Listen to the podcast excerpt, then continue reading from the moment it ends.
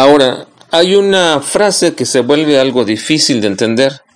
Cristo dice que cualquiera que entre por él será salvo y añade, y entrará y saldrá y hallará pastos. Muchos han interpretado esta frase de manera distintas y la han usado para establecer doctrinas y prácticas de vida dentro de un cristianismo que no honra al Señor.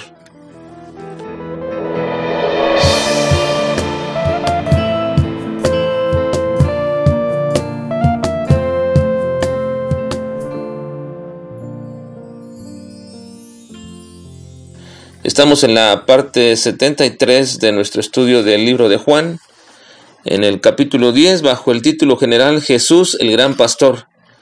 Y ahora estamos observando los versículos 7 al 9.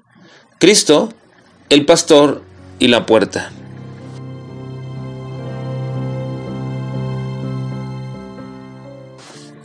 Siguiendo la alegoría acerca del pastor, las ovejas y el redil, Ahora Jesús nos hace poner la atención sobre un elemento, la puerta.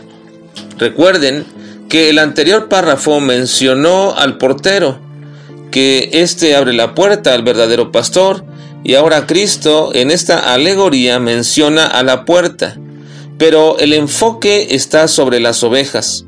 Por ello dice, yo soy la puerta de las ovejas. Y no es que hubiese una puerta para ovejas y otra para los pastores. Era la misma puerta. Pero como he dicho, el énfasis está en las ovejas respecto de la puerta. Así que la puerta no se puede referir en esa metáfora a la puerta de un redil, sino a la puerta de las ovejas, refiriéndose de manera muy particular a la única posibilidad de vida que una oveja puede tener. Entonces Cristo no está hablando de una puerta de entrada al redil de las ovejas, ya que éstas están en el redil. Y si es una oveja verdadera, por supuesto que se le dejará entrar al redil. Está hablando de cómo es que una oveja puede llegar a tener entrada a la salvación. Por eso Cristo dice, yo soy la puerta, el que por mí entrare será salvo.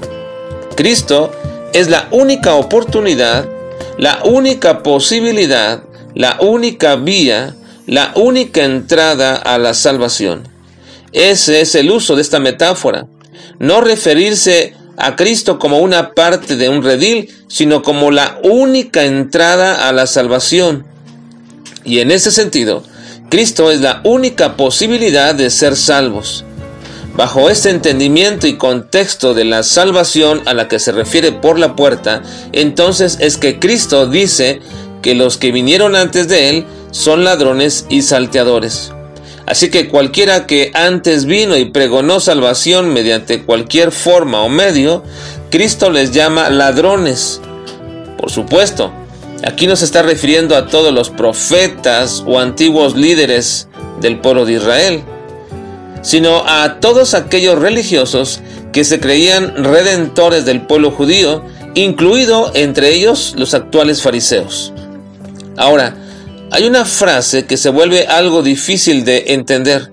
Cristo dice que cualquiera que entre por él será salvo y añade, y entrará y saldrá y hallará pastos. Muchos han interpretado esta frase de maneras distintas y la han usado para establecer doctrinas y prácticas de vida dentro de un cristianismo que no honra al Señor. Por ejemplo, dicen que una persona puede entrar a la salvación y salir de ella, es decir, que puede perder esa salvación, cosa totalmente contraria a lo que todo este capítulo y este texto nos está refiriendo. Otros interpretan aquí una posibilidad de libertad para el cristiano, pero que raya en el libertinaje. Porque algunos piensan que pueden en algunos momentos ser muy espirituales y en otros tiempos vivir una vida mundana y carnal. A eso se refieren entonces, según ellos, entrar y salir. Pero otros dicen que se refiere a lo que se llama libertad cristiana que no es fácil definirla realmente a lo que ellos quieren decir, porque a lo que se refieren es a la supuesta capacidad, facilidad o permiso de darse ciertas libertades en algunas de sus acciones, no meramente en hacer lo malo, ni lo carnal, ni lo mundano, sino más bien entre decidir por una u otra opción de prácticas en la vida cristiana. Es como cierta laxitud o flexibilidad para no comprometerse como cristianos, para no ser, como ellos mencionan, unos fanáticos. Pero la frase de entrar y salir por la puerta, por esa puerta que es Cristo, no es más que la expresión de decir que Cristo es suficiente en toda la vida de las ovejas, de principio a fin, de entrada y salida, en la poca y mucha necesidad, Cristo es suficiente. Y esto se confirma al decir después, entrará y saldrá y hallará pastos, siendo entonces lo necesario y suficiente para una oveja. La puerta entonces es esencialmente la vida en todos los sentidos para una oveja. La vida eterna al ser salvo y la vida satisfactoria aquí en la tierra al encontrar solamente en Cristo esos pastos. Así que entonces Cristo se autoproclama y dice, yo soy la puerta. Cristo es entonces toda nuestra satisfacción. Fuera de Él no hay nada para nosotros. A Él sea la gloria y la honra. Amén.